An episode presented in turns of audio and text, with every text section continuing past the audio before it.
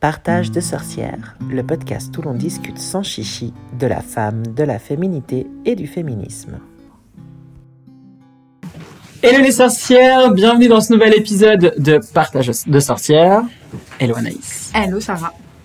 Cet épisode, il va être le dernier de notre chronique sur les sabbats, donc les euh, fêtes de la roue de l'année, euh, les, les, les fêtes et célébrations euh, du monde ésotérique et néo-païen. Samhain, c'est un sabbat qui a particulièrement euh, notre, notre amour, puisque c'est le nouvel an des sorcières. Et pour l'occasion, on a eu envie de faire quelque chose d'un peu particulier.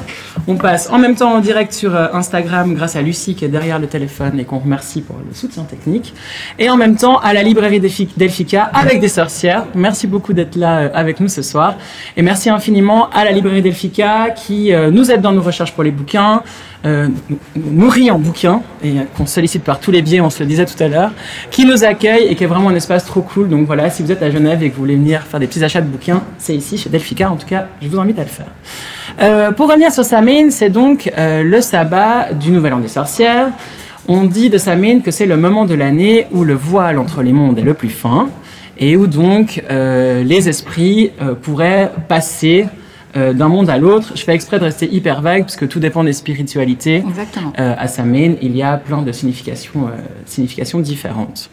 Euh, Samhain, c'est donc le 31 octobre. Là, quand on enregistre, on est le 26 septembre, ça fait rare. Il fait chaud. C'est particulier de parler de Samhain alors que l'octobre octobre est même pas encore là et l'automne pas vraiment non plus. Euh, mais donc Sa- Samhain, c'est un sabbat majeur. On l'a déjà dit, hein, mineur ou majeur, c'est pas forcément. euh, En termes qualitatifs, Non, mais c'est ça. plutôt en termes de, voilà, de, de célébration, si Ouais. on pourrait dire. Voilà, il y a vraiment les quatre grands sabbats du feu. Dont ça fait Festival du feu. Festival du feu. Et puis les autres qui fêtent plutôt les équinoxes et les, euh, et les solstices. Voilà, ça dépend aussi. Là, euh, comme on le dit nous à chaque fois, de toute façon, sentez-vous libre euh, toujours dans votre, dans votre vision des choses, dans votre capacité à, à envisager les choses. Vous pouvez vraiment prendre comme vous voulez et il n'y a pas de sabbat mineur ou majeur. Si vous sentez plus les énergies d'un sabbat plutôt qu'un autre, ben, c'est que peut-être ça vous parle plus et c'est très très bien comme ça.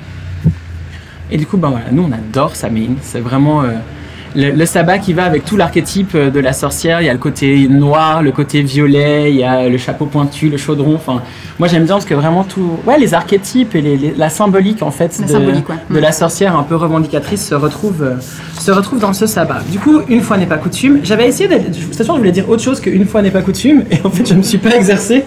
J'ai pas réfléchi à ce que j'allais dire. Donc, une fois n'est pas coutume, Anaïs va nous présenter ce sabbat au travers euh, ben, des mythes, des anciennes traditions et de lieux improbables que tu trouves toujours. Que je trouve toujours. Est-ce que tu as des prononciations cool ce soir J'ai des super Ah. prononciations parce qu'on va aller très loin, on va traverser l'Atlantique, on va aller chez les Aztèques. Ah, c'est bon, on va en Amérique du Sud. On va aller en Voilà. Amérique du Sud, donc les prononciations des noms aztèques, des langues aztèques pour nous, ou maya, euh, c'est toujours quelque chose, un grand moment, encore plus que pour le gaélique, hein, puisque vraiment c'est des langues qui nous sont totalement inconnues, quasiment. Oui, et tu nous fais quand même le don à chaque épisode pour toi sortir Des si tu euh, super nous suis pas, de, prononciations. de- de nous offrir des petits moments de, de douceur comme ça avec les prononciations. Voilà, c'est parti. Et puis on va commencer tout de suite avec l'étymologie.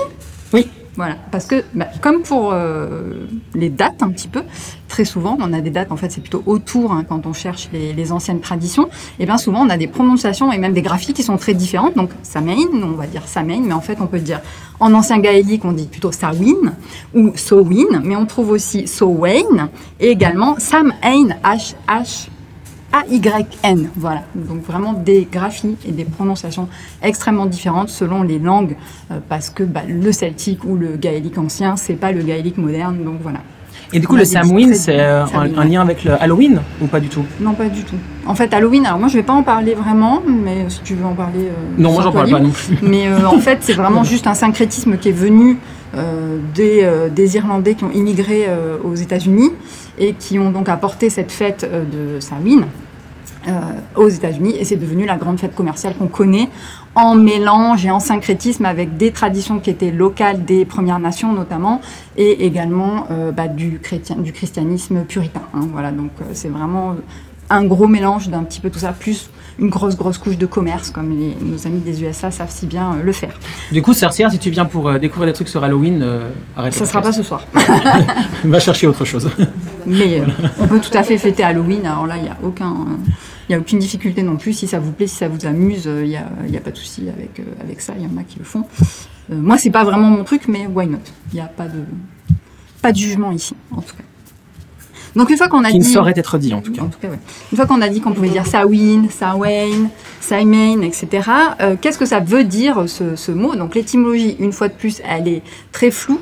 Euh, on a plusieurs euh, graphologues qui nous disent ça viendrait de Samhain en gaélique et donc ce serait fin de l'été. Mais cette, cette origine-là, elle n'est pas vraiment acceptée parce que la fin de l'été chez les Gaëls, du coup, c'est fêté par Lunasa, le sabbat euh, encore euh, d'avant. Donc euh, ça n'a pas l'air de, de coller.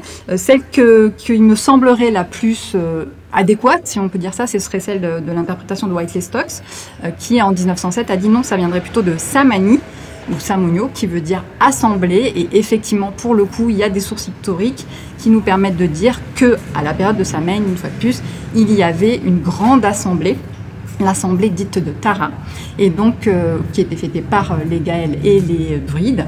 Et donc ce serait vraiment beaucoup plus proche de la réalité historique, puisque cette assemblée, elle est attestée par le fameux calendrier de Coligny, dont on a déjà parlé Ouais. dans plusieurs épisodes de podcast, qui est donc un calendrier gaulois-celte du deuxième siècle avant Jésus-Christ, qui a été découvert en euh, 1897 dans l'Ain en France.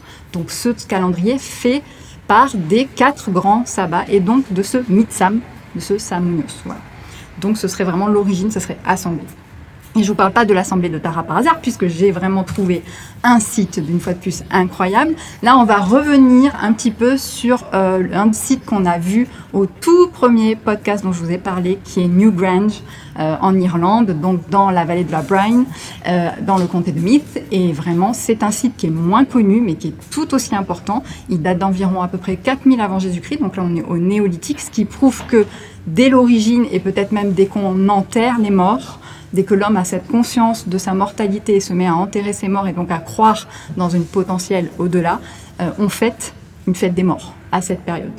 Donc c'est vraiment très très ancien. Et donc cette, ce site des collines de Tara, c'est un site qui est assez euh, grand, qui est pas très loin, donc comme je vous disais, de Newgrange, qui est composé de différents tumulus euh, et de ringfort, donc ces, ces, anciens bastions ronds que construisaient nos ancêtres néolithiques et également d'une grande allée couverte qui s'appelle The Wand of Hostages et dont la pierre centrale est illuminée euh, le matin du 1er novembre par le soleil levant, donc qui prouve euh, la connexion entre ce site de Tara et euh, la fête de Samhain. Euh, également, il y a une magnifique euh, euh, pierre dressée, un menhir, qui s'appelle, moi j'adore, la pierre de la destinée. Et pourquoi elle s'appelle comme ça? Parce que on va retrouver tout un tas de légendes autour de cette pierre, euh, autour de cette pierre qui dit que les rois d'Irlande, les hauts rois d'Irlande venaient se faire couronner au pied de cette pierre, euh, certainement aux alentours des fêtes euh, des morts et de Samhain. Et donc, euh, cette pierre serait, ce serait on va retrouver des gens qu'on connaît bien. Les, euh, toi, tu as des Danan, la fameuse tribu La des. Qu'il aurait érigé, mais ça, bien entendu, c'est euh, le légendaire. Mhm. Et c'est aussi ce qu'on va retrouver dans des sources qui sont médiévales. Donc, les moines médiévaux, euh, quand, euh, quand on, on conquiert l'Irlande, vont aussi retracer ces, ces traditions-là. Donc là, les sources sont plutôt du côté légende que du côté vraiment euh, historique ou archéologique. Oui, parce Voilà. que toi, t'as des danas, moi j'ai pas mal cherché, franchement, on trouve pas grand chose. Quoi.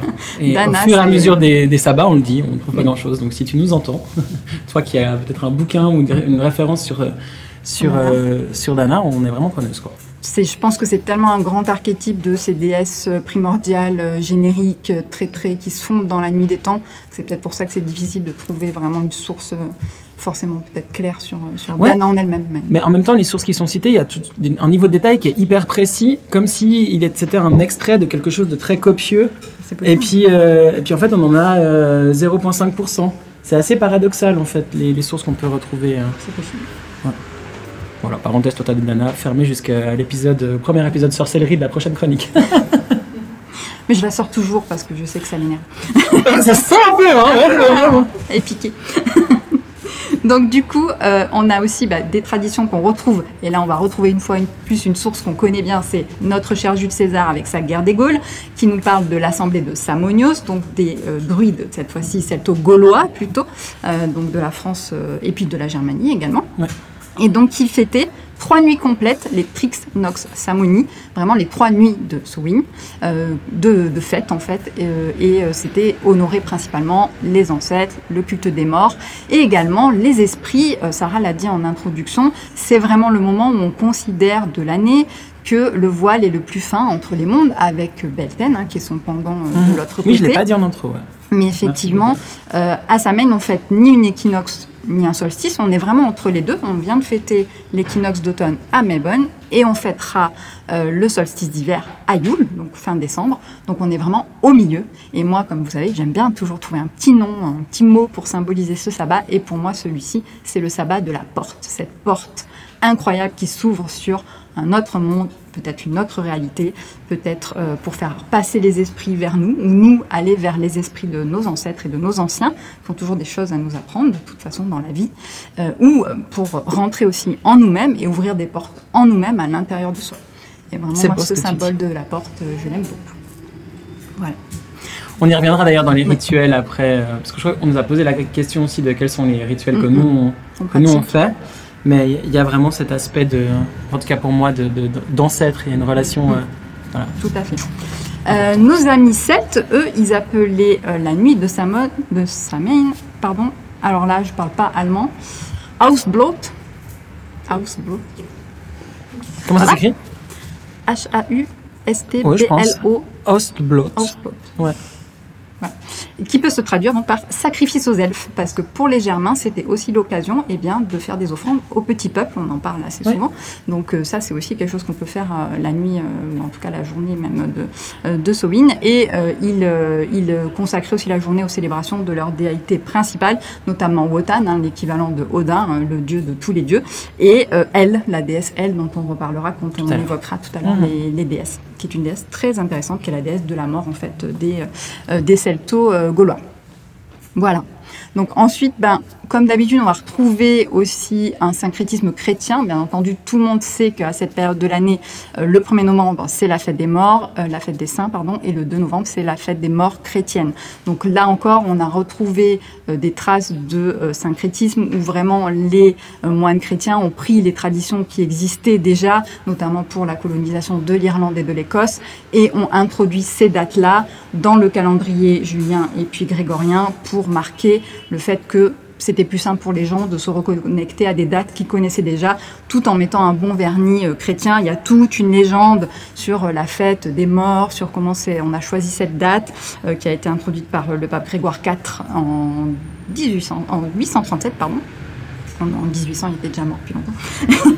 et donc voilà, c'est une, c'est vraiment une histoire qui est liée avec un saint, un ermite, des dragons. Donc on retrouve le dragon qui est le symbole euh, de la, du païen hein, qu'on va euh, christianiser, qu'on va tuer pour euh, voilà mettre en avant plutôt le, le christianisme. Et c'est vraiment comme ça que ça va progressivement effacer euh, les anciennes traditions et aussi en s'appuyant sur euh, les ferralia romaines, donc puisque les Romains ont envahi aussi la Bretagne et la Gaule bien avant euh, l'arrivée des chrétiens. Et les ferralia, c'est vraiment ces fêtes des morts romaines où on va retrouver bah, des traditions qui vont tout à fait vous parler. Déjà, on va pas par contre avoir chez les Romains de déesse qui sera qui sera fêtée à cette époque-là. Non, non, je n'ai pas trop. On va fêter vraiment ce qu'on appelle les dieux lares ou les pénates ou les dieux manes, c'est-à-dire les dieux domestiques on retrouve ce culte des ancêtres, des anciens. Donc dans toutes les maisons romaines, plutôt patriciennes, on avait un petit hôtel avec des figurines qui représentent les ancêtres les plus connus de la famille et on va leur rendre hommage à ce moment-là et on va se rendre sur les tombes pour leur déposer des offrandes et qu'est-ce qu'on va faire comme offrande principalement? Des fleurs, des épis, des grains de sel et du pain trempé euh, dans le vin. Et qu'est-ce qu'on retrouve aujourd'hui à la fête des morts chrétiennes, à la Toussaint? On va tous fleurir les tombes de nos euh, aimés qui sont partis mm. trop tôt ou pas et avoir une pensée pour eux. Donc on retrouve vraiment ce, côté aussi ferralia romaine qui est retranscrit via euh, le syncrétisme chrétien qui s'est mis par-dessus toutes ces anciennes euh, traditions. Non, je suis toujours. je crois que j'arrive. Non, ouais, m'a coupé. Pas quelle énergie bizarre j'ai ce soir, je suis vénère.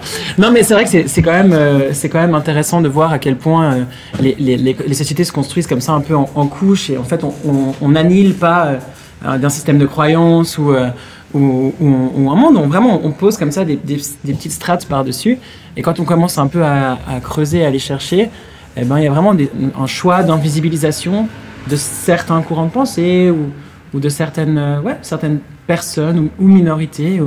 Et c'est voilà, je trouve toujours assez, désagréable en fait quand on lève le voile sur un autre. Bon là tout ça on l'avait, je pense toutes et tous identifié, hein, mais mais c'est toujours assez euh, assez inconfortable. Voilà, petite parenthèse euh, inconfortable. Et donc du coup, c'est quand même resté aussi euh, dans des traditions très régionales ou dans le monde, dont je vais vous parler maintenant. Et euh, donc du coup, j'ai trouvé une petite tradition bretonne qui existait encore euh, jusqu'à récemment. Et je pense que dans peut-être des coins reculés de la Bretagne, ça se fait encore comme ça. Euh, la veille de, la Toussaint, ou en tout cas la nuit euh, de la Toussaint, euh, on, euh, prétendait que voilà les, âmes des morts reviennent carrément, et donc on leur laisse carrément une place à table avec un morceau de pain, avec une assiette, etc. pour accueillir les, esprits euh, des, des disparus. Ça, ça se fait dans la Wicca aussi. Hein. Oui, tout à fait. Où on peut allumer une bûche dans la cheminée. Donc il y avait cette tradition aussi de dire on éteint tous les feux et on va les rallumer avec le feu commun de tout le village, etc. Pour cette union, ce, ce moment de, de partage autour de, des- des personnes qui sont plus avec nous. Euh, et en Alsace, j'ai pensé à notre chère Gulli, parce qu'elle est toujours avec nous, près de Gérardmer, donc pas très loin de chez elle. Euh, j'ai trouvé les traces d'une déesse nommée Percha et qui serait en fait une avatar de elle, de la Ok. elle germanique, hein, puisque l'Alsace Ouais. c'est vraiment germain, et qui elle serait vraiment pour le coup euh, associée à la légende des dames vertes de la Vologne. Donc les dames vertes comme les dames blanches, c'est peut-être quelque chose qu'on parlera dans des prochains épisodes, ces esprits un peu euh, qui ressemblent à euh, des fées ou des, euh, des, des esprits comme ça, ou des, peu anciennes déesses. non Eh ben, c'est ça. Ouais. Donc parce que celle-ci, elle s'amuserait à torturer les égarés jusqu'à ce que mort s'en suive et précipiterait leurs victimes dans la cascade du saut des cuves. Voilà, la nuit de Samaigne. Donc ne pas passer dans ce coin-là. La nuit de, de Samaigne, si vous êtes du côté de Gérardmer en Alsace et que vous allez comme nous vous faire tatouer chez Gulli, ne Ça, ça passez fait pas attention à des sentiers à Gulli. Voilà. Passe pas là-bas. Et en fait, je pense que ce genre de choses aussi, c'est toujours des, des avertissements. Enfin voilà, là, Ouais. peut-être que dans cette, euh, cette rivière-là, euh, euh, à cette époque-là, elle est très tumultueuse. Il y a des peut-être des, euh, des gros orages qui ont grossi la rivière et du coup, c'est dangereux. Et on invente une petite on cale une petite légende en disant oh là là n'y allez pas il y a des femmes pas très sympas qui vont vous jeter dans le dans l'eau quoi donc je trouve ça toujours assez assez sympa euh, ce Et du- genre de petite Pardon, je coupe la parole. Et du coup, dame verte et pas dame blanche. Pourquoi non, dame ça verte? c'est une dame verte voilà bah elle Gaëlle la forêt Ah oui, simplement Voilà. en fait, en lien avec son, Mm. son écosystème Mm. de, Et de- puis son, son, ancienne, spectre. son ancien mythe en fait. Ouais, ok, Mm. ça marche. Voilà, voilà. Donc je pouvais pas non plus euh, passer sans vous parler d'une fête des morts qui est exceptionnelle et qui se passe de l'autre côté de l'Atlantique. Et non, je ne vais pas du coup vous parler d'Halloween comme on disait en entrée, mais plutôt du Dia de Muertos espagnol, mexicain principalement, pardon, Mexique. C'est vraiment une tradition extrêmement mexicaine. Euh, donc c'est une fête des morts typique de ce pays, euh, qui est très très fêtée. Vraiment, les gens sont très attachés à la fête du- des morts. Et euh, les festivités commencent euh, la veille, hein, le 31 octobre. Elles vont se poursuivre pendant, pendant quasiment deux jours. On va retrouver des pratiques qu'on a, dont je viens déjà de vous parler, donc des petits hôtels à la maison avec des photos des personnes disparues qu'on souhaite honorer, etc. On va aussi aller sur les tombes, déposer de la nourriture, vraiment des offrandes et même manger, aussi, non faire- Ouais, manger bien. hein, sur les tombes. Donc vraiment, euh, les symboles sont très très divers, mais les principaux qu'on va retrouver, c'est les calaveras, donc ces petites têtes de morts, toutes décorées, etc., qui vont en fait symbolisent la Santa Muerte, la Dame de la Mort. On va y revenir après, qui est une figure extrêmement ancienne et très très ancrée dans le folklore d'Amérique du Sud, puisque c'est une ancienne déesse aztèque. Euh, et euh, on va retrouver des fleurs, on va retrouver donc les photos, forcément un crucifix puisqu'on est dans des pays qui sont encore extrêmement euh, catholiques. On va mettre du pain, pain de muerte, on va mettre des graines d'amarante. Là aussi, l'amarante, c'est une plante qui était très utilisée par les prêtres aztèques, donc on retrouve vraiment cette filiation. Et on va aussi mettre bah, des choses que le défunt aimait bien, et très souvent bah, de la tequila, pourquoi pas, des cigarillos, euh, voilà, vraiment des trucs un peu sympas pour partager avec lui bah, tout ce qu'il aimait bien, euh, si c'était un bon vivant, voilà, dans sa vie. Est-ce qu'on lui laisse une assiette aussi du coup? Ouais, ouais, il a une assiette, autres, ouais, bien sûr. ça. Mais Ouais. surtout, on partage avec lui. On est sur Ouais. la tombe, on mange sur la tombe. euh, les enfants jouent autour. Enfin, c'est extrêmement, euh, extrêmement festif. C'est vraiment le- les morts sont là avec les gens. Ils sont pas partis. Ils sont restés juste à côté d'eux. Et c'est le jour qu'on prend pour se dire, allez, cette fois-ci, on se retrouve comme s'ils étaient là en fait. hein. Ils sont vraiment avec eux pour partager euh, tout ça. Et dans la symbolique des couleurs, ce qui est assez, Mm. je trouve génial avec cette fête, c'est c'est une fête éclatante. Enfin, moi, j'ai vraiment cette image de, de, de plein de couleurs Totalement. hyper vives, de joie. Et nous, on a, une- en- enfin ici en, en Europe, euh, enfin, en Occident, une image plutôt noire. Et que moi, j'aime bien, hein, ça, je vous avoue, mais une image plutôt noire de ça. Mais et en fait, c'est assez cool. euh. Euh, moi, Cette explosion moi, c'est vraiment ouais, un- Ouais. un- une iconographie que j'aime beaucoup. Et donc, oui, très colorée et qui a des origines, du coup, vraiment précolombiennes. Donc, euh, la fête des morts aztèques et mayas, ils fêtaient les morts. Alors ils fêtaient deux fois, il y avait deux fêtes, et c'est là qu'on va passer aux prononciations sympathiques. Euh, donc ils pratiquaient deux fêtes des morts majeures, une pour les enfants et les jeunes adultes, Mikai Wotanti, et une pour les adultes, Waimikaskavit. Voilà, vous êtes contente. Donc ces festivités sont bien entendu dédiées à cette époque de l'année. Donc, Donc c'est- elles sont- il y a les deux fêtes, mais à la même, Oui. à la même période. alors avec un petit décalage, c'est-à-dire que la fête des jeunes, elle commençait plutôt euh, l'équivalent en calendrier mexicain de ce qui correspondrait au mois d'août pour nous, Ok, et l'autre après euh, pour les adultes plutôt effectivement fin octobre. ok.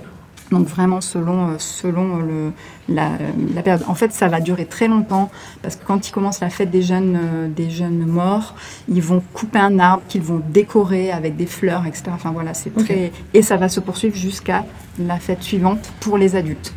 Donc la euh, principale déité qui préside à la fête des morts, c'est donc cette fameuse dame des morts, Niketa Siwatla. Et donc cette, euh, cette déesse, moi je la trouve formidable. Euh, elle est euh, vraiment, on va en parler peut-être après de manière plus développée, mais elle est restée dans cette image aujourd'hui de très vénérée de la Santa Muerte dans les États mexicains. Donc c'est vraiment cette la Santa Muerte, elle est un peu devenue notre faucheuse, donc elle est comme ça. Mais Miteka Siwalta, elle a vraiment ce visage qui est juste un crâne et elle préside à la conservation des corps des morts après la mort, puisqu'il y avait une croyance dans la résurrection hein, chez les Aztèques et les Mayas. Euh, donc le- le- l'inframonde maya, l'inframonde aztèque, il est très complexe. hein, il y a beaucoup d'étages en dessous. Euh, il y a à peu près neuf étages, donc c'est très très très très long. Et donc cette cette dame des morts, elle veille sur euh, sur les corps jusqu'au dernier moment, jusqu'au moment peut-être de leur résurrection, ou en tout cas pour reconfier leur leur corps à leur aussi aux aux vivants qui sont restés dans leur famille. hein. Euh, on sait que les, Aztèques étaient très, euh, euh, très protecteurs. en- Enfin, pour eux, les ossements et surtout les crânes revêtaient une importance capitale puisqu'on a retrouvé, donc, que ce soit dans les codex, dans les textes et dans les sources archéologiques, ce que l'on appelle des tsompantli, c'est-à-dire des murs de crâne qui étaient conservés, mais là c'était le crâne des ennemis tués pendant les guerres. Et donc euh, on a notamment euh, ce cher euh, Bernardino de Sahagún, qui est un moine franciscain qui est venu au Nouveau Monde et qui a assisté au dernier massacre de ces pauvres Indiens par... des, Premières Nations qui restaient par les Espagnols et qui nous dit que oui, quand ils sont arrivés donc euh, au Templo Mayor, au, qui est aujourd'hui le centre de la place de Mexico, euh, ils ont trouvé un immense mur avec des crânes et que donc il a assisté euh, à la cérémonie qui consiste à empiler les crânes sur des pics par les tempes et à faire un mur avec, avec les crânes. Voilà. Un de son. Voilà. Et on en trouve beaucoup représentés donc, dans les codex et surtout sur les bas-reliefs. Moi qui me suis rendue, j'ai eu cette chance-là à Chichen Itza, il y a tout un mur en bas de la pyramide de Kukulkan qui est composé uniquement de crânes. Mais du coup, c'est des crânes qui sont Sculptés, ouais, sculptés, Oui, ouais. sont Ok, des ouais, images. c'est pas- ouais. Non. Mais par contre, à, sous le Temple Mayor, ils ont trouvé le vrai. Vous pourrez regarder sur Internet les images, vous verrez les crânes euh, d'origine, les véritables crânes du Tsompantli du Temple Mayor. Ok. Je regardais ta déesse là dans euh, Oui, Dieu, déesse et démons et euh, mi- micro-article et, et il renvoie vers Hadès et. Perséphone. Parce qu'il parle plus de son mari que d'elle. Oh, mais enfin, c'est la fin Toujours pareil. Oui, alors, elle, a, elle a effectivement un équivalent, hein, euh, oui, oui, masculin, mais vraiment pour les Aztèques, c'était plutôt elle hein, qui était fêtée, et on le voit, elle est restée très fortement dans la culture euh, sous la forme de la Santa Muerte. Ouais, ok. Voilà, donc c'était plutôt une dame, C'est pas un mec. Et donc si on se déplace euh, très légèrement et qu'on gagne les Caraïbes, le soleil, les palmiers, les plages de Oh sable blanc, euh, les crânes, euh, les morts et les sacrifices. Et bien entendu, en Haïti, il y a une fête des morts extrêmement importante qui s'appelle la fête Guédé et qui est très spéciale. Alors je ne suis pas du tout spécialiste du voodoo haïtien, c'est une culture que je trouve fascinante mais je m'y connais peu. Donc je Encore voulais juste la On va faire un épisode sur le vaudou. Absolument incroyable. Voilà. Ce qui m'a Ah ouais, euh, juste par égoïsme pour aller faire nos recherches sur ce thème-là. c'est ça en fait. C'est juste que ça nous Par intérêt.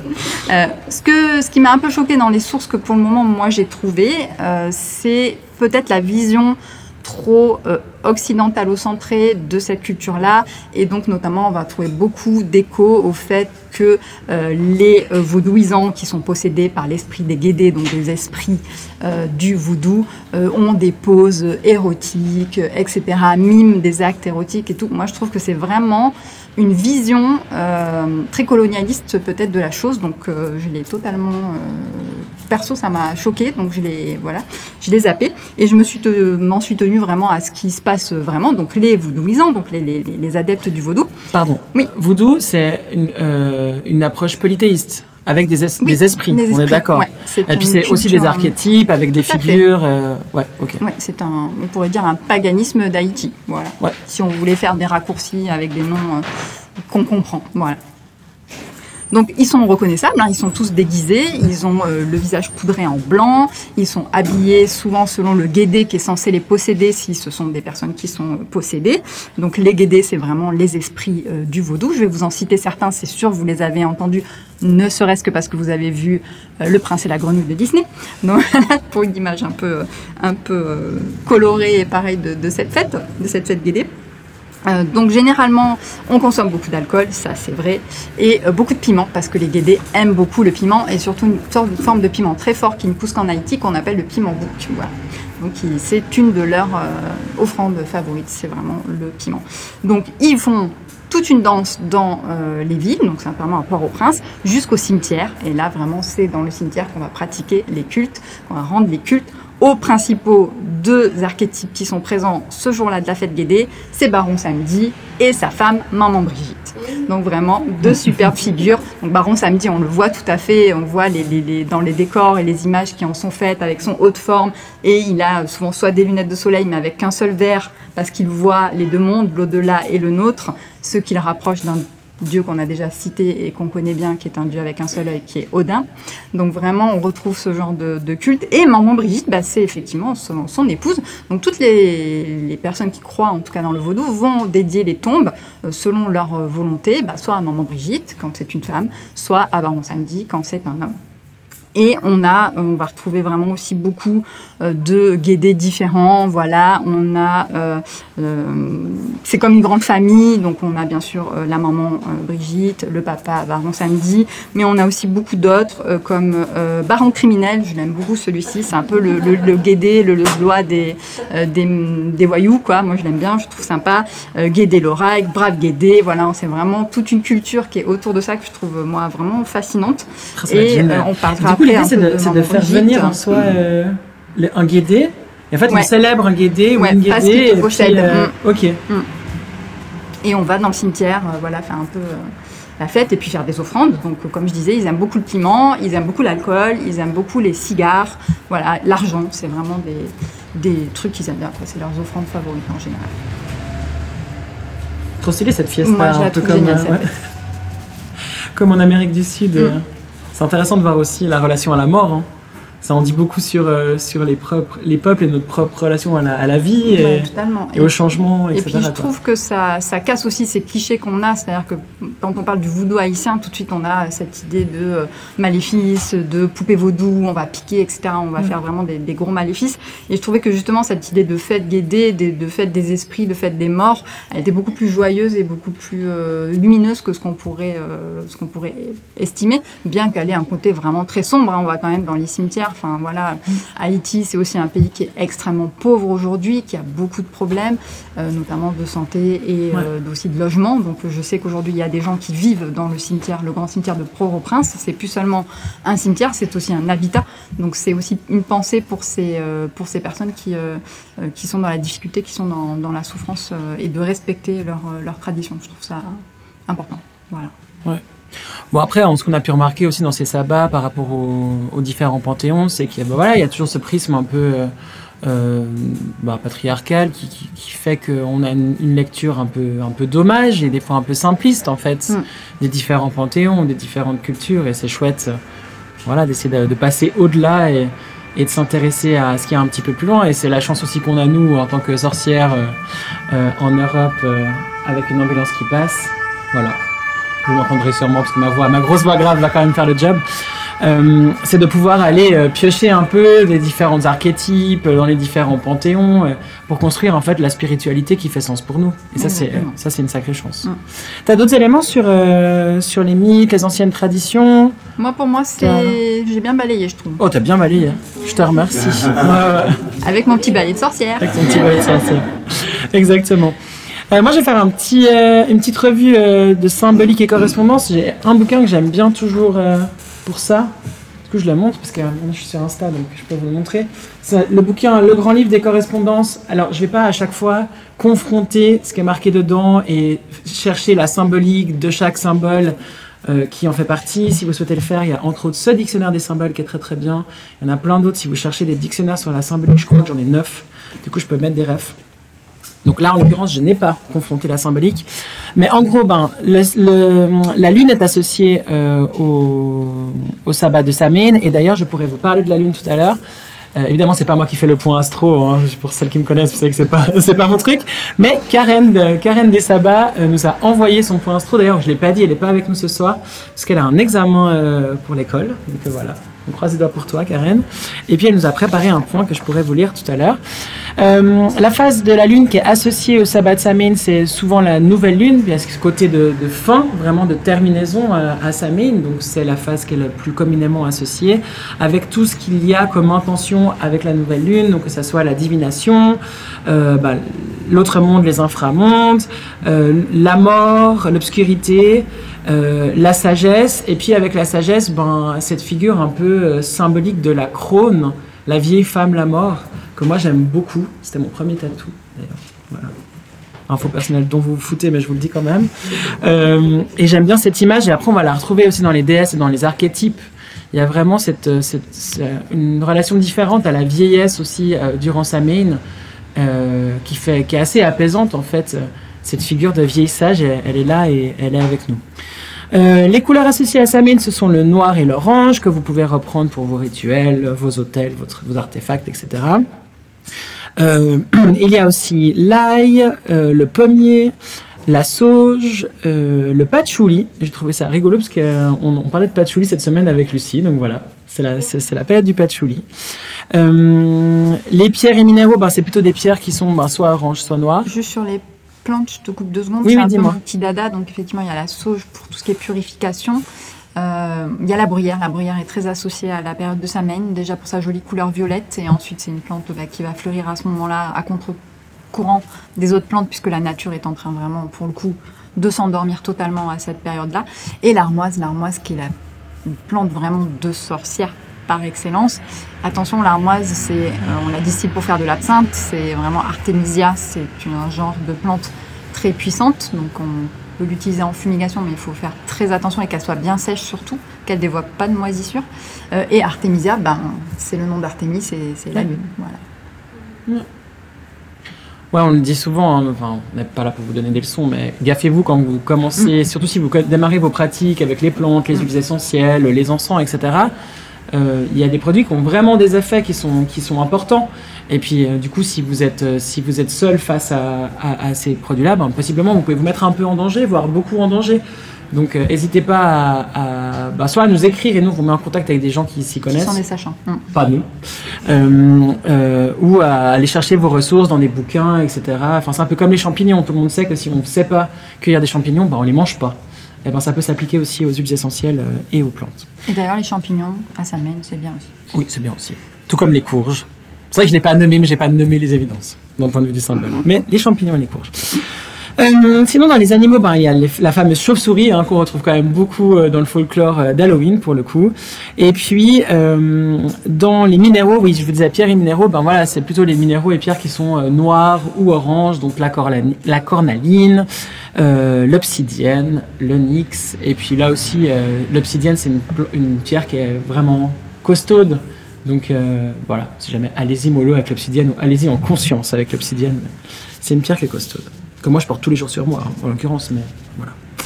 Euh, sinon pour les déesses, sur ce sabbat, j'ai trouvé plus intéressant d'avoir une approche un peu différente d'habituellement et de pas forcément choisir trois déesses à- qu'on creuse un peu plus, mais plus de partir sur les archétypes en fait des déesses et voir euh, les différents panthéons dans lesquels elles se retrouvent. Euh, bah voilà, l'archétype associé à Samhain, c'est vraiment ben, la déesse de la mort. Toi, tu l'as déjà largement nommée. Et euh, aussi cette vieille femme, la mort, euh, dans, la triple lune, hein, ce symbole qui est beaucoup associé euh, à la féminité euh, magique.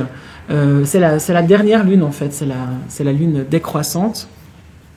Et voilà, ce mot de crône, il est, il est intéressant.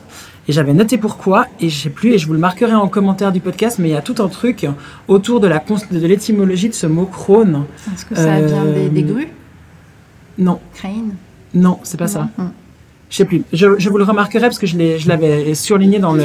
J'ai un super livre que j'ai acheté ici à Delphica euh, sur les sabbats. En fait, c'est une personne qui a, qui a vraiment fait une, une étude sur la- le concept de sabbat et euh, voilà les sabbats dans le temps, la figure des sorcières un petit peu, mais vraiment c'est très axé sur les sabbats et il est passionnant. Je pourrais vous le mettre aussi en, en commentaire. Je crois que j'en avais déjà cette parlé. hein. figure, elle symbolise aussi beaucoup, bah, autant la, ce moment de, de repli. Voilà, on est quand même à ce moment-là de l'année, donc toujours pareil avec euh, les origines de cette fête qui sont très agraires, où bah, les champs vont être à l'arrêt, on cueille plus rien, on récolte plus, c'est fini, on est revenu sur notre intérieur. Il y a vraiment ce symbole-là dans, dans la vieille femme. Il y a Ouais. vraiment ce côté euh, décomposition J'allais dire, de mais en fait, soi-même. Le déclin. Voilà. Oui. Et finalement, c'est cohérent parce que le, le- le soleil décline aussi. Mm. On, on va vers Yule, qui est le solstice. Pas du tout, si, le solstice d'hiver. mm. où- la nuit euh, est la plus longue euh, de l'année, donc Mm. aux alentours du 21 décembre. Euh, donc là, il y a vraiment cette notion ouais, de, de, vieillissement. ben, voilà, De c'est la porte qui s'ouvre à la fois sur notre monde et on descend dans, dans l'inframonde peut-être dans le, Ouais. en tant en nous-mêmes qu'à l'extérieur. Mm. Et en fait, il y a un côté, hein, on peut le voir de manière triste, et puis il y a un côté tellement apaisant aussi, d'être dans cette énergie de, de repli, de lâcher prise, de retour à soi, de peut-être aussi le bon moment de, de, de- voilà, de choisir ce pourquoi on veut mettre son énergie. Je regarde Lucie, on en parlait pas plus tard a c'est deux heures. Non, mais il y a vraiment cette énergie-là qui est en fait assez, assez douce, enfin, qu'on peut prendre avec, euh, avec pas mal de douceur. euh, si on est, parce qu'on peut imaginer aussi que dans ce sabbat de Samhain, on soit peu à l'aise avec la symbolique de la mort. Pas forcément évident d'être euh, seul chez soi dans sa pratique, avec des crânes, avec euh, des éléments qui sont peut-être pas super safe d'un point de vue émotionnel pour certaines personnes. Et du coup, on peut choisir aussi une autre porte d'entrée pour célébrer ce sabbat. Et je le dis parce que je, je crois que peut-être que moi je suis très dark.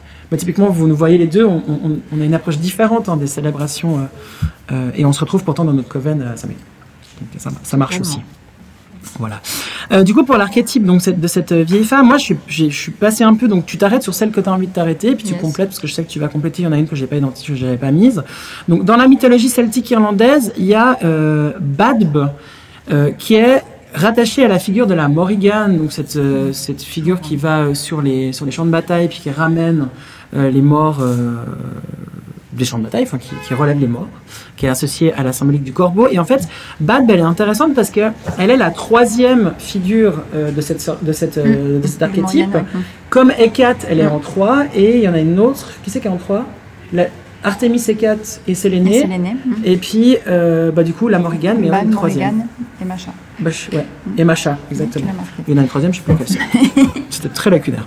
Euh, sinon, il y a la fameuse reine de Tuatha des Dana. J'ai découvert son nom cette fois. J'avance petit à petit dans cette euh, tribu. Donc, mythologie celtique irlandaise, euh, qui s'appelle Banba. Et j'ai essayé de faire des recherches sur Banba et je n'ai rien trouvé hormis son nom qui était nommé dans un tout petit truc. Ça se ressemble vachement quand même. Ça se ressemble vachement. Ouais. Donc je pense qu'il y a une petite. euh, Ouais, Mm. ouais, sûrement. Voilà, Euh, Morrigan, c'est vraiment une... Morrigan, Morgane, la fée, etc.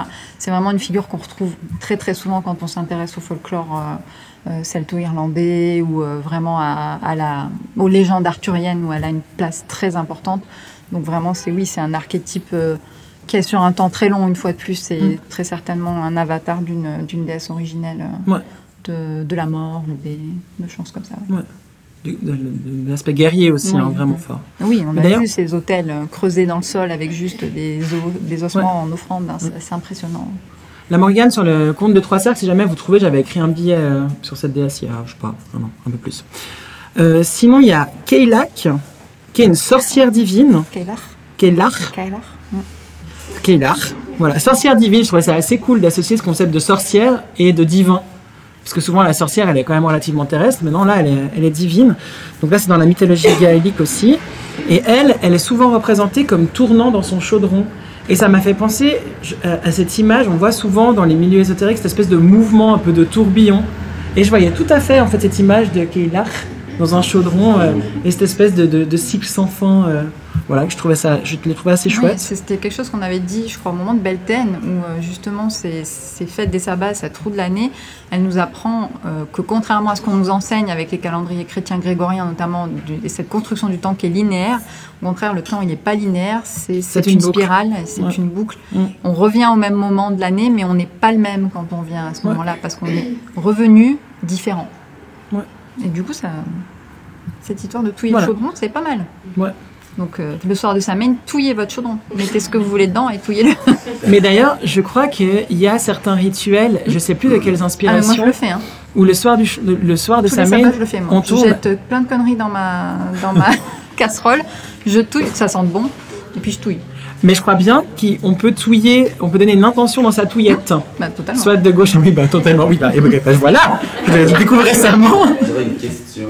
Oui Est-ce qu'il y a des, des recettes, euh, des potions magiques en fait à ce moment-là? Puisque dans toutes les traditions, il y a toujours un peu des, des ingrédients. euh, Des ingrédients qui seraient phares, tu dis, par rapport à Samhain. ouais, ou je sais pas, ou est-ce qu'il y a quelque chose de l'ordre euh, de, du psychédélisme ou une relation Ah. des états modifiés de conscience Alors, quand on se penche du coup sur euh, les fêtes guédées et les fêtes de l'autre côté euh, en Amérique du Sud, oui, totalement. Il y a Ouais, aussi cette, question de consommer, alors soit via de l'alcool, soit via des psychotropes. Mais oui, il y a, il y a vraiment cet aspect-là. Après, nous, dans la culture, euh, ce serait difficile à dire, mais euh, après, on sait que, notamment par les plantes, ou euh, comme les datura ou ce genre de plantes, on sait qu'elles sont consommées depuis la préhistoire hein, par les chamans très certainement ou les prêtres. Donc c'est une possibilité que les druides aussi en utilisaient. Mais sinon, non. ça c'est difficile à trouver. Mm. On n'a pas de petit livret de recettes, non, mais cela dit, j'ai l'impression, euh, c'est c'est qu'une impression, ok, donc voilà. Euh, C'est Que- la médecine, hein, souvent c'est touiller, Ouais. c'est Mm. vraiment mettre là, Ouais. mettre une intention. Totalement. Il y a une intention, mais il y a aussi des herbes médicinales ou des herbes qui sont utilisées à- avec un, un essuie en particulier, tu vois. Mais la Euh, sauge, mais pour c'est- la fu- voilà, purification, sauge, par exemple, etc. À, à fumiguer, en fumigation. Ouais, Mm. Mais je dirais, je sais pas ce que vous en pensez, hein, mais moi je dirais pas avec un, un- une intention de psychotrope. Il n'y a pas forcément, tu vois, ce truc-là derrière, c'est plutôt euh, euh, purifier ou ouvrir un voile ou euh, non, psychotrope il est il est tendance à découvrir un voile. Mais il n'y a pas je, je- dans ce qu'on peut rencontrer plutôt dans les sorcières ouais, dans le, voilà l'ésotérisme et ces courants euh, néo-païens euh, euh, du bassin dans lequel on est ici à Genève et étendu à la France etc moi j'ai été j'ai peu vu en fait ce, ce côté psychotrope qu'on peut avoir dans d'autres courants chamaniques ayahuasca etc qui sont très Je actuels pensais par exemple à la Mais- manite ou euh, Mm. parce que Mm, ça tout à fait. Ouais. euh, la symbolique de la manite elle Mm. est euh, Totalement. Ouais. Et puis elle pousse à, elle pousse à cette période-là. Oui, c'est Ouais. peut-être, euh, c'est peut-être. C'est vrai que nous, bah, nous on ne connaît rien mais on va creuser on merci trouve pas, là, pour ta question c'est cool C'est une très bonne question. Et je pense que oui, en tout cas, parce que le Mexique ça va être le peyote Oui. Ou l'ayahuasca aussi. Mm. sûr. Tu sais quoi Je pense que là, on a nous notre propre biais dans le sens où nous, on prend pas euh, de, de psychotropes ou, euh, enfin, je dis nous, toi non plus. Non. Voilà, c'est ça. Donc, je pense qu'on n'a pas, on n'a pas nous. Le une chasse-là, cette c'est un psychotrope. Je sais pas. On, a- non, on prend le pinard. Ça, alors, euh, on prend le pinard.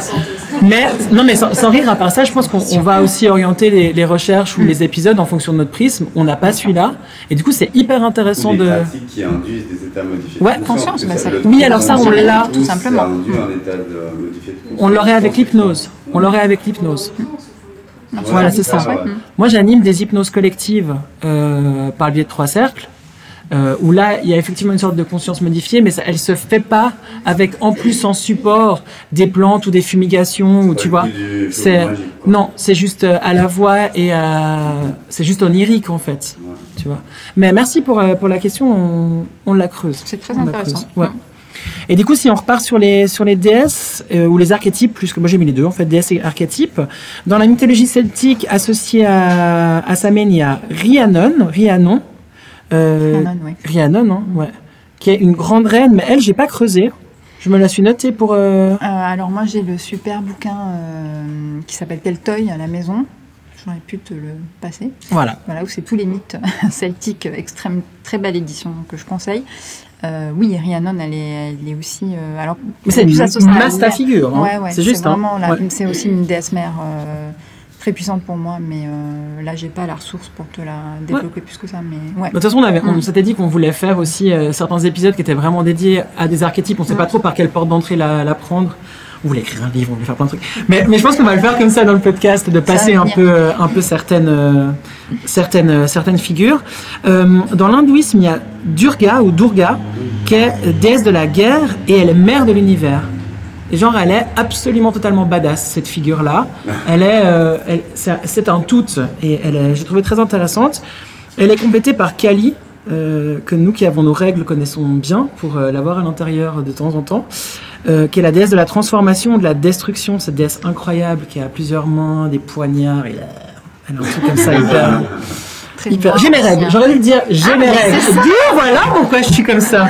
Voilà, voilà pourquoi. Ceci explique cela. Oh là là, quel sexisme. Quel sexisme. ça va, c'est moi moi-même. Ensuite, il y a la fameuse Hécate. Ah bon, bah quatre, oui, on a. Voilà, donc déesse de la lune, donc de la nouvelle lune, cette fameuse triple déesse, déesse des carrefours, des carrefours, des avec ses souterrains. chiens et. euh, Euh, moi, je l'adore. elle est absolument badass. et Et ses flambeaux. Moi, je l'adore parce que c'est vraiment dans le mythe de Perséphone, c'est la seule qui vient en aide à la pauvre Déméter qui a perdu sa fille, qu'on la lui a lâchement enlevée pour aller la violer euh, dans le monde souterrain. Et c'est la seule qui lui dit oui, mais alors je vais t'aider parce que moi j'ai vu le truc. Euh, Je te file mon flambeau, tu peux descendre chercher ta fille. Je trouve que c'est un exemple de sororité euh, incroyable cette cette triple déesse Hécate. Mais elle, elle est d'ailleurs. Ouais. Mm. Elle, elle est, elle est très puissante aussi dans les. euh, tu- Fait. Elle, est- elle est très puissante et c'est une déesse qui est très actuelle en fait. Elle a été reprise par plusieurs courants euh, euh, féministes comme euh, Lilith. C'est des, des figures qui sont un peu, euh, voilà, qui sont un peu heurtantes, hyper puissantes et c'est aussi une déesse qui a pas de pendant masculin. Ce qu'on retrouve, ce qu'on retrouve souvent, hein, ces grandes figures qui qui ont pas de pendant masculin. Elles sont, elles sont encore très actuelles. On a elle Ah, la euh, dans la mythologie euh, nordique, Mm. donc la déesse des morts Mm. Ou de la mort. J'ai pas, j'ai pas forcément trouvé s'il y avait vraiment une nuance. Des morts, dans le sens, euh, les morts, euh, toujours pareil, accompagner les morts, les ancêtres, les esprits euh, au, euh, en enfer, quoi. Enfin, au- Ouais. Alors, c'est pas le Cid, mais oui, au Valhall, du coup, Mm. parce qu'on est chez les, Moi, chez Viking. chez les Vikings. Ouais. Donc oui, c'est la fille de Loki et du loup, et elle est du coup sœur de, du loup Fenrir. Moi, je trouve ça trop badass d'avoir un, loup comme mon frère. Oh, c'est si bien. Euh, C'est pas les vikings, si C'est pas Viking. c'est scandinave. Merci pour ta précision. Merci. C'est vraiment une courte période. On est d'accord, oui, oui, c'est Du coup, c'est je suis plus en long. train de me dire, la période viking, c'est vraiment. euh, Cool, merci. C'est à la limite du médiéval, donc effectivement, on est déjà dans votre. euh, Mais je pense qu'elle était. C'est cool d'avoir des filles qui sont là dans les. Mais- mais le viking, en fait, les vikings, c'est pas un peuple. C'est juste le fait que des nordiques sont descendus attaquer euh, l'Europe. Ok, cool, merci. J'allais dire, c'est trop cool d'avoir des filles dans le public pour euh, compléter quand on est des trucs euh, qui sont lacunaires. Donc, euh, merci beaucoup. Ouais. Et du coup, je le, je le saurai pour les prochaines fois parce que je pense que j'ai dit plusieurs fois, Ouais. plusieurs fois faux. Hum, hum. Euh, et c'est la vie, si vous m'entendez dire des trucs faux, Mazette, écrivez, j'avais pas le droit de dire Mazette. Ah, c'est fait. Euh, Écrivez-nous sur Insta, moi je corrige aussi euh, volontiers. hein. Comme on le disait, on a largement pas la science infuse, on a juste envie de faire des recherches et partager. Et du coup, plus on peut compléter avec vos éléments, euh, ben, mieux c'est pour, pour nous et pour vos oreilles après. Quoi.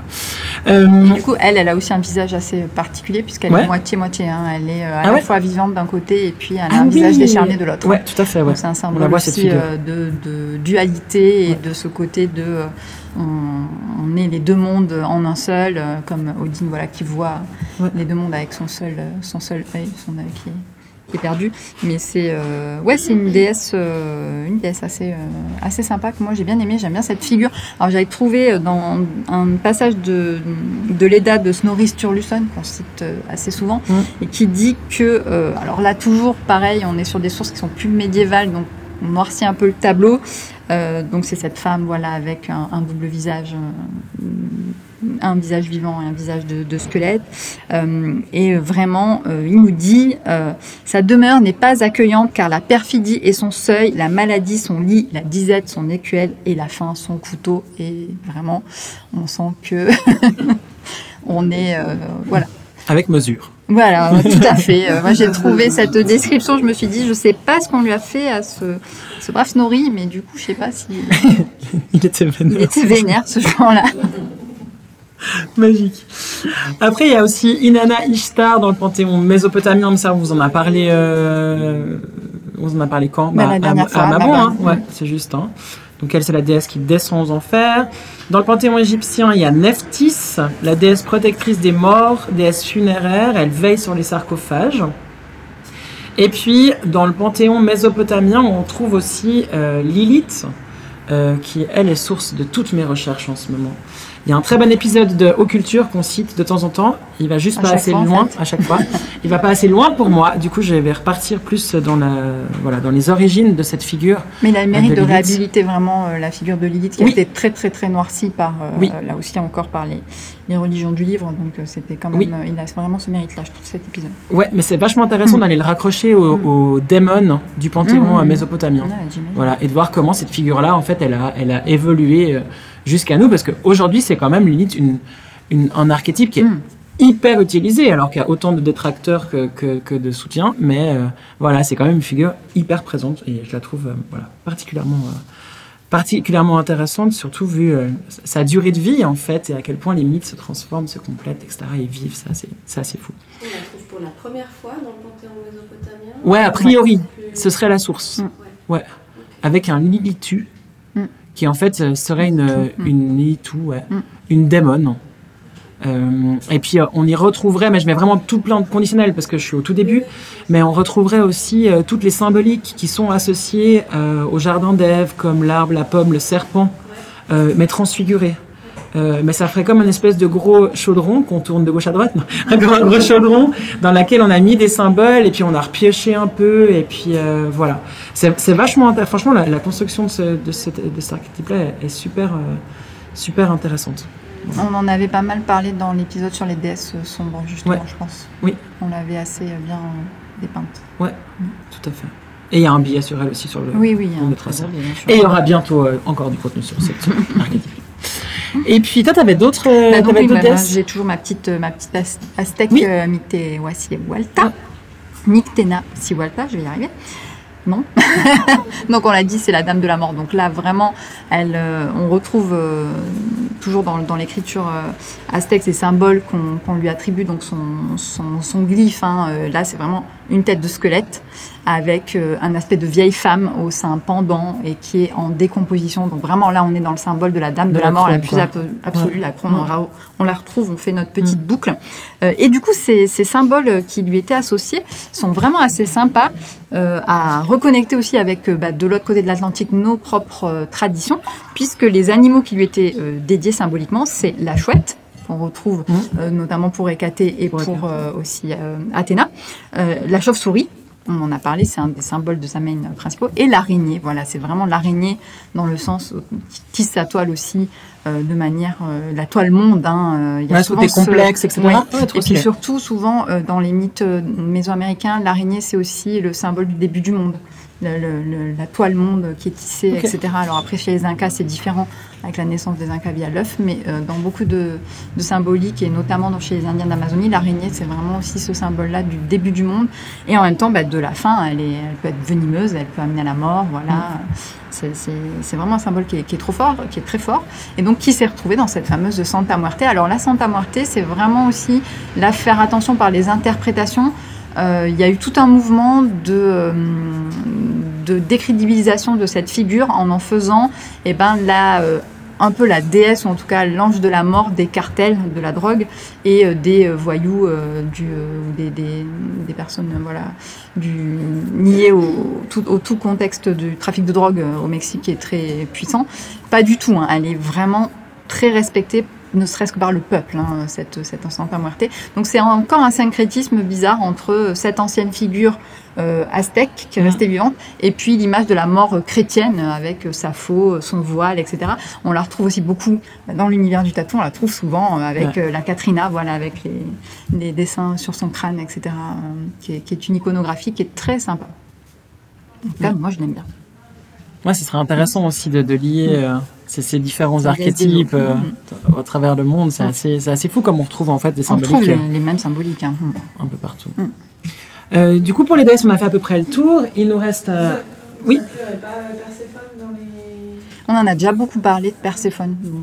C'est pour ça que moi je l'ai pas creusé aujourd'hui, mais c'est vrai qu'on l'a déjà beaucoup évoqué euh, à Belten, il me semble. Elle est, elle est clairement euh, associée à Samhain de, de- de par sa place dans les enfers et puis sa place, comme tu disais, qui est au- aujourd'hui euh, reprise aussi comme si elle avait son. Enfin, on peut lui attribuer un libre arbitre dans le fait de vouloir être aux enfers une partie de l'année. Enfin, c'est c'est assez ce qui est en vogue par rapport à cette figure-là en ce moment. Donc oui, tu as complètement raison. Perséphone, elle en fait partie. Je pense que si on l'a pas nommée, c'est effectivement parce qu'on en a parlé plein de fois dans les précédents épisodes et puis du coup on l'a pas mise, mais absolument au même titre que bah ouais, il y a des associations avec ces, voilà, des, des enfers, tout ce qui est dans ce monde souterrain en C'est fait. pas que ça, c'est qu'elle représente en fait le changement entre été et hiver. Le fait que en fait, les, les Grecs creusaient pour mettre les récoltes, pour les conserver. Donc Ouais. c'est- plus que juste les enfers. Bah, moi, je l'aurais plus mis à Mabou, tu vois, qu'à qu'à Samhain pour le coup. Pour moi, c'est très perso, mais tu vois, la, la euh, Perséphone, je l'aurais plus mis sa symbolique à Ah, Mabon. Les dernières récoltes justement qu'on C'est va ça. conserver. Mm. C'est le moment où on fait Et- les, les conservations. Voilà, et j'aurais pris ce côté enfer de, de l'archétype, cette symbolique-là euh, pour Samhain, mais voilà, tu vois, c'est ma libre interprétation. Et c'est ça qui est trop cool, c'est qu'en fait, on peut aller chercher finalement euh, la déesse, l'archétype, la figure féminine qui fait sens, euh, qui fait sens pour nous. Et, euh, et ça, c'est assez cool. Et le partager, du coup. Du coup, pour les rituels et artefacts, ben, à Samhain, il y a pas mal de, de traditions qui sont euh, connues aussi pour Halloween, euh, mais qu'on peut reprendre vraiment pour Samhain. La première, c'est ben, le costume. Il y a quand même quelque chose d'assez génial euh, durant euh, ces, ces célébrations de, de Samhain, où on peut un peu être nous-mêmes tout en étant costumé dans une société qui se costume, mais on est nous-mêmes. Vous voyez ce que je veux dire dans ce petit chemin en fait c'est le soir où on peut être libre d'être oui, et nous on n'est pas déguisé, on, on se le dit souvent. D'ailleurs cette année on fait deux Samhain parties, je l'annonce alors qu'on n'a pas encore convenu de la deuxième, mais je suis sûr que ça va se faire. On fait une Samhain partie à l'échoppe d'Awen l'après-midi, on va faire plein d'animations, d'activités, il y aura de des bonnes petites choses à grignoter, des petits vins chauds, des trucs trop cool. Donc aux Acacias, et le soir normalement on devrait faire un after à la taverne hors du temps, à Schönbourg si jamais, qui a l'air d'être un endroit absolument fantastique. euh, que plein de nos amis connaissent, nous pas encore. Et a priori, on va aller chez eux. Bah voilà. Je le dis avant que ce soit le cas, mais on a parlé tout à l'heure sur les réseaux, on a l'air sympa, ils ont l'air sympa, ça devrait le faire. Euh, voilà. Et du coup, ben, cette idée de, voilà, de, de, de laisser libre cours aussi à sa créativité euh, pour sa main, qu'elle soit sombre ou lumineuse, finalement, ça, ça change rien.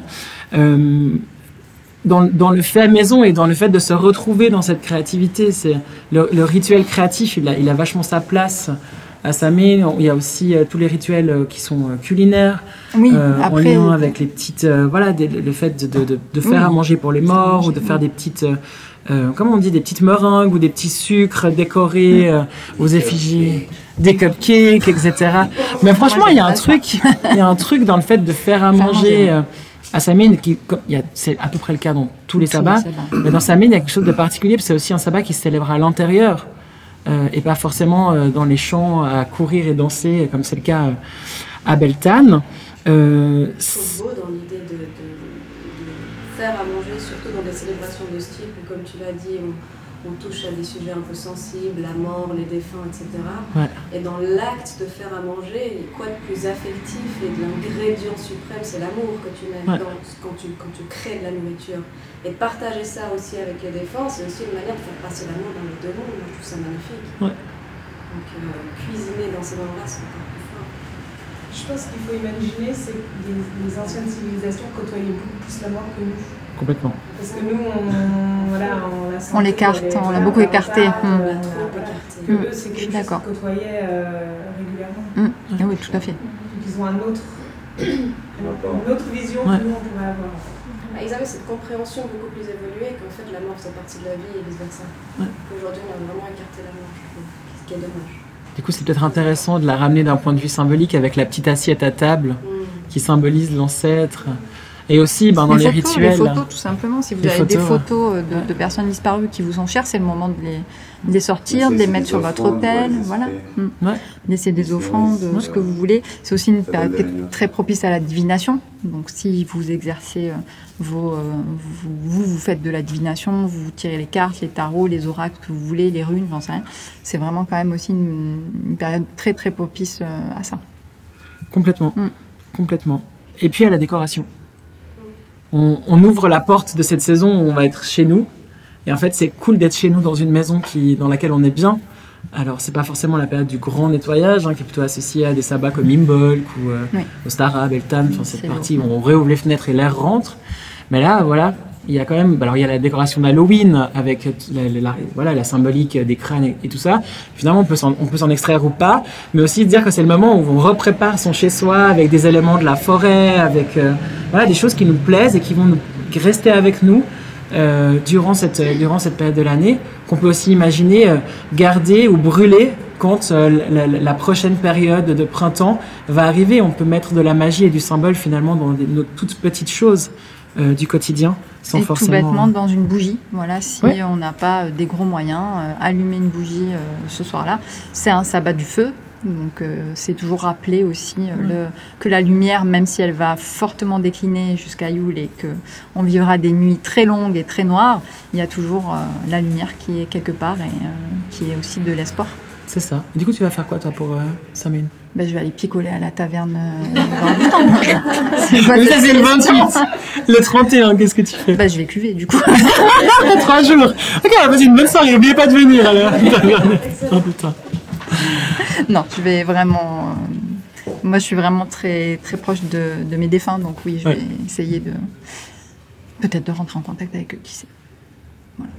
Trop bien. Tu sais, tu sais aller plutôt toute seule? Enfin, j'ai un mari, mais bon, Ouais, il se reconnaîtra. ouais. Il a pas Insta, non? Si. Ah, moi. Ouais, moi, je, moi, je crois qu'aujourd'hui, Samhain, c'est tout, c'est avec mon fils. C'est assez rigolo. Euh, De aussi pouvoir reparler des ancêtres et puis d'avoir la maison. On fait, nous, on fait à manger, on fait des, on fait des, on a beaucoup la, on aime bien les monstres chez moi et les têtes de mort, etc. Donc, on, fait des trucs là autour. Et puis, bah, moi, j'y réponds parce qu'on nous a posé la question euh, sur les réseaux, c'est pour ça que j'y réponds. Mais moi, je fête pas les sabbats cette année. Je crois que j'en parle trop, je les prépare trop, je les lis, je les écris, j'en fais des épisodes, je diffuse des épisodes. Enfin, quelque chose qui se joue vachement important pour moi sur les sabbats et tout ce symbole-là fait qu'en fait, moi, je vais pas le fêter. Je vais faire la, je vais faire la teuf. J'ai la teuf le 28 et, euh, et la fête avec mon fils le 31 et puis après, je me connais, je vais juste tirer les cartes parce que ça, j'arrive pas trop à m'en passer, j'aime bien. Mais euh, je peux peut-être être attentive aux, aux rêves aussi, j'aime bien C'est ce genre de nuit-là. D'ailleurs, il y a la pleine lune, je l'ai pas dit. et Je l'ai, Bah, c'est parce euh, que t'as pas lu le. parce que j'ai pas lu. Oh là, cette transition incroyable. Donc du coup, je continue avec les. Effectivement, la pleine lune, les énergies de ce sabbat en 2023. Merci Karen des sabbats pour la préparation. Donc le 28 octobre, ce sera la pleine lune en taureau. Le 31 octobre, ce sera la lune gibbeuse décroissante en gémeaux. Du coup, entre le 28 octobre et le 31 octobre, il y a une prédominance des signes d'eau dans le ciel. Euh, L'élément eau, c'est en quelque sorte le siège des émotions, et du coup, dans cette phase de pleine lune jusqu'à Samhain, les émotions vont avoir une place importante. Euh, pour démarrer, la pleine lune en taureau va, euh, pourrait inhiber nos émotions pour des besoins plus matériels, donc quand on démarre, et on pourrait avoir besoin de calme, de stabilité, de douceur, d'équilibre, pour ensuite se re- remettre dans ses émotions, renouer avec soi, et euh, se remettre à l'intérieur de soi dans la continuité de la lune décroissante, en gémeaux. Voilà, où on aura un retour très vif émotionnel. Et puis elle nous invite à ne pas nous laisser déborder et à trouver un juste milieu pour garder notre paix intérieure. Voilà pour notre petit point astro. Et est-ce que parmi vous, euh, les sorcières présentes et présents ce soir, il y a des rituels fun ou des envies de partage de ce que vous allez faire euh, pour ces célébrations de Samhain? On a bien évidemment imaginé que ce serait le 31 octobre puisque le 28 vous êtes avec nous pour faire la fête.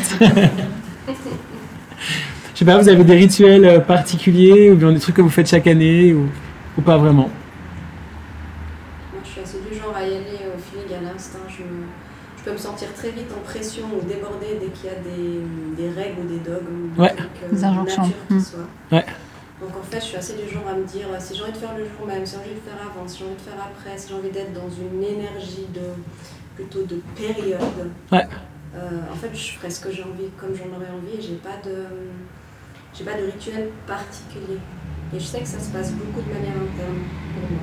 Vous êtes beaucoup soit dans des pensées, soit dans des paroles, des formes de pseudo-prières ou des choses comme ça. Manifestation. Où un je vais Mm. manifestation, intention particulière, et ça va être très, euh, très intimiste, très interne. pour moi. Trop bien. Je crois que c'est sur ces paroles-là qu'on va terminer l'épisode euh, de partage de sorcières et plus généralement la chronique de dédiée à ces sabbats. Parce qu'en fait, tu rappelles ce qu'on a vraiment envie de partager avec Anaïs et l'une des choses pour lesquelles on a créé Trois Cercles avec Lucie, c'est qu'en fait, on a la chance incroyable de pouvoir créer la spiritualité, qu'on veut, de la vivre comme on veut. Et du coup, ben, on nous invite et on s'invite nous-mêmes, et je peux vous assurer que les coordonnées sont les plus mal chaussées, euh, à pas être euh, victime de nos propres injonctions ou des injonctions qu'on qu'on imagine euh, autour de nous et de reprendre cette liberté euh, voilà, de pensée, de culte. Et, oui, il y a une roue de l'année, oui, il y a des sabbats. On a fait huit podcasts. Je vous assure que c'était difficile de tenir ces huit aussi. Moi, j'ai de la, beaucoup de peine avec ce qui est, récurrent. Euh, mais c'était vraiment un exercice très intéressant de voir comment est-ce qu'on peut, euh, enfin je sais pas si tu le partages, mais comment est-ce qu'on peut aussi coller véritablement à une année de célébration très très routinière. Et en fait, c'est pas facile. Non, c'est pas facile. En tout cas, moi, je les ai pas tous célébrés, ça c'est sûr. Par contre, ce que ça m'a apporté, je crois que je l'ai déjà dit, mais je vais le redire, c'est vraiment aussi quand même ce- cette reconnexion au cycle général de Ouais, la nature. fait. Je suis d'accord avec Donc toi. euh, je pense que ça, c'est c'est un petit peu comme la mort tout à l'heure que vous évoquiez. On oublie trop souvent euh, les cycles qui sont naturels. Euh, nous, les femmes, on est censé être plus proches euh, avec nos règles, mais on a tout un tas de choses qui nous empêchent aujourd'hui, qui peuvent nous bloquer euh, parce qu'on a des pathologies ou parce qu'on est, on est sous pilule chimique ou ce genre de choses. Donc ça nous détache de ça. Moi, ça m'a quand même aidé à renouer avec vraiment ce cycle naturel de voilà la lumière qui va monter, la lumière qui va décroître, la nature qui reprend vie, puis Mhm. maintenant qui va s'endormir. Et je suis assez contente de finir sur ce côté. euh, voilà, on redescend un petit peu, et puis euh, on verra pour de nouvelles aventures. Du coup, on, redescend même beaucoup et les prochaines chroniques, elles seront dédiées à la sorcellerie. Mm. Euh, donc on ouvre la porte euh, voilà, de figures euh, plus, euh, plus affirmées dans la voie qu'on va prendre dans Partage de sorcières. Du coup, un grand merci pour tes recherches comme toujours. Merci à toi. Méga Cali, trop stylé. Merci la librairie Delphica pour votre accueil, vous êtes les meilleurs. Merci infiniment, c'est très très cool de nous permettre Ouais. de vivre cette expérience. On était toutes contentes. Euh, et puis bah merci à vous toutes et tous qui êtes présents euh, Ouais. pour cet enregistrement. J'espère que c'était chouette pour vous, ça l'était vraiment pour nous. Mm. Et puis euh, bah voilà, à bientôt les sorcières, prenez soin de